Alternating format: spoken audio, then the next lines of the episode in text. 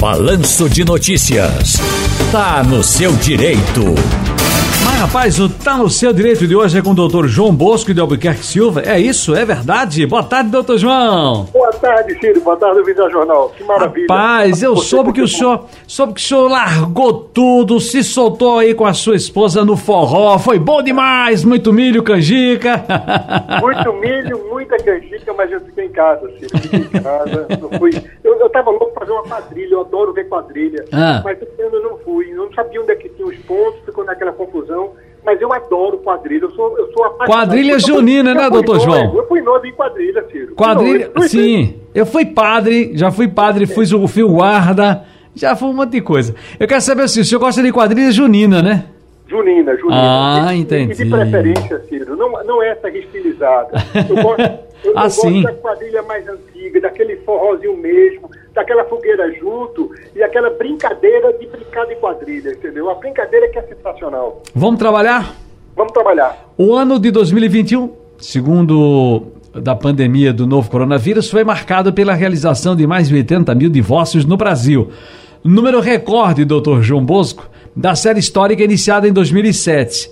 Meus amigos minhas amigas, quando a gente fala de série histórica, é quando começou a se contar, quando começou a se fazer estatística, contagem, o nivelamento. Desde o lançamento em julho de 2020 da plataforma e-notariado, ah, o acesso ao computador de uma videoconferência com tabelião de notas representam agora o caminho mais rápido para quem quer se divorciar no Brasil. Então diga lá pra gente, existem diferentes tipos de divórcio? Existe o divórcio na justiça consensual e existe o divórcio na justiça litigioso. E existe aquele divórcio extrajudicial, que não é na justiça, que ele é feito no cartório. E, e esse no cartório, você vai presencialmente com, com a, a esposa, ex-esposa, juntamente com uma advogada, e ali você faz uma escritura.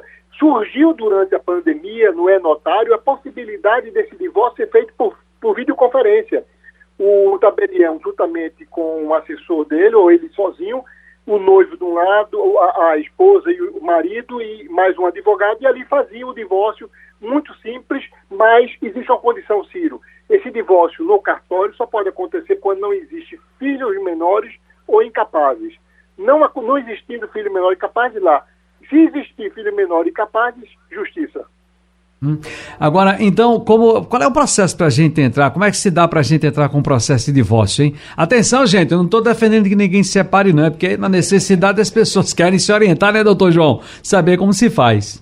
Vamos lá, o processo de divórcio é, é muito simples, tanto em um cartório quanto na justiça. Na justiça existe ainda aquela situação, quando o casal não quer dividir o patrimônio, entra com pedido liminar.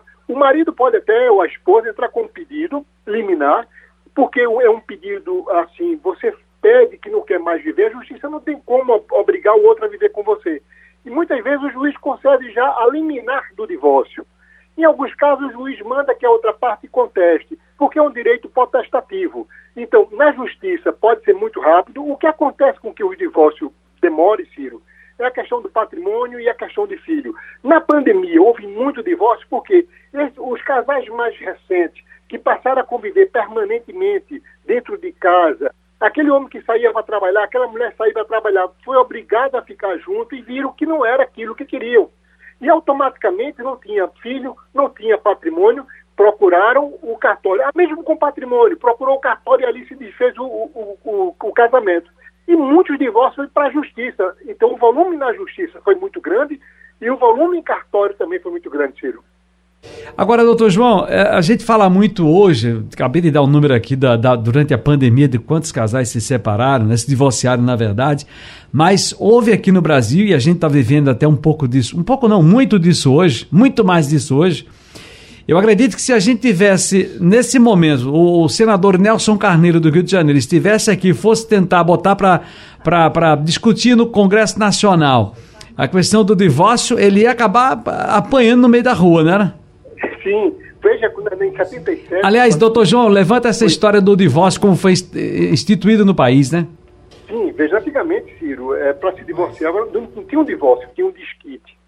E muitas vezes a condição da mulher era uma condição humilhante né, nessa, nessa relação. E se a mulher vivia com o homem e não era casado, era se ela quisesse entrar na justiça, ela tinha que dizer que fazia trabalhos sexuais para poder ter direito a alguma coisa. Surge a evolução. Nelson traz a questão do poder divorciar.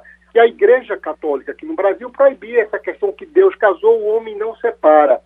E surgiu o divórcio meu capenga em 77, que só podia divorciar uma vez. E para se divorciar, você tinha que passar, entrar com um processo de separação judicial passar dois anos separado judicial para ver, dois anos para saber se é isso mesmo que você quer, para depois se divorciar. A coisa evoluiu, Ciro. Hoje você casa hoje e amanhã entra com um processo de divórcio e divorcia e depois de amanhã você casa de novo. Os documentos para o casamento é simples, para divorciar da mesma forma que deve ser simples para casar, a facilitação para deve ser assim. Uhum.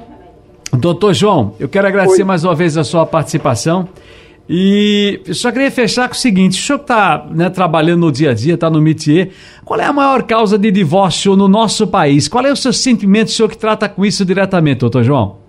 Relação entre as pessoas, Ciro. Hoje o ser humano não tem mais paciência para com o outro. A conversa aqui no estúdio rolou o seguinte: eu já li isso aqui em alguns livros que eu fui pesquisar sobre essa história, é de que é o ser humano, porque no mundo animal não existe essa coisa de, de você. E eu estou tratando da relação também, viu, doutor João?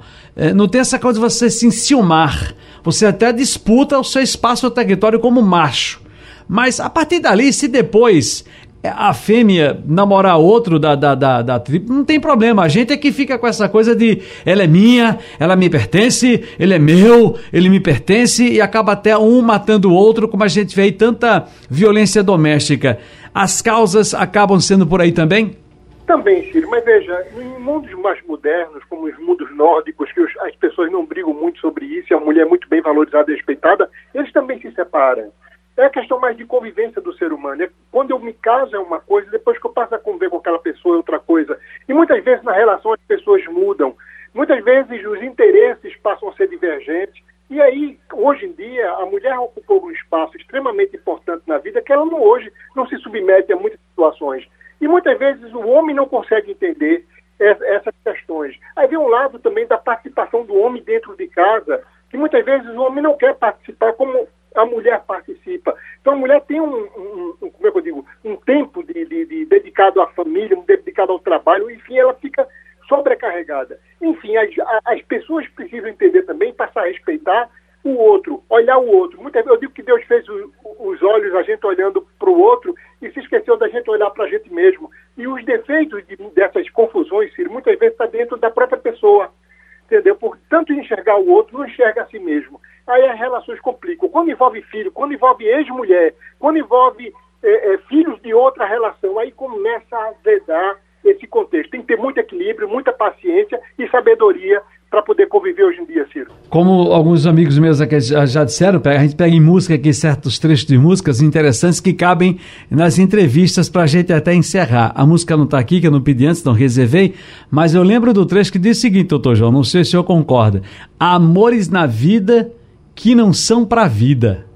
Amores na vida que não são para vida. Se a gente observar para aí, a gente vai amar o mundo inteiro sem se desgastar e viver bem. Não é isso, doutor João? É verdade, Ciro, é verdade, é verdade. Um abraço. Um abraço, um abraço a todos.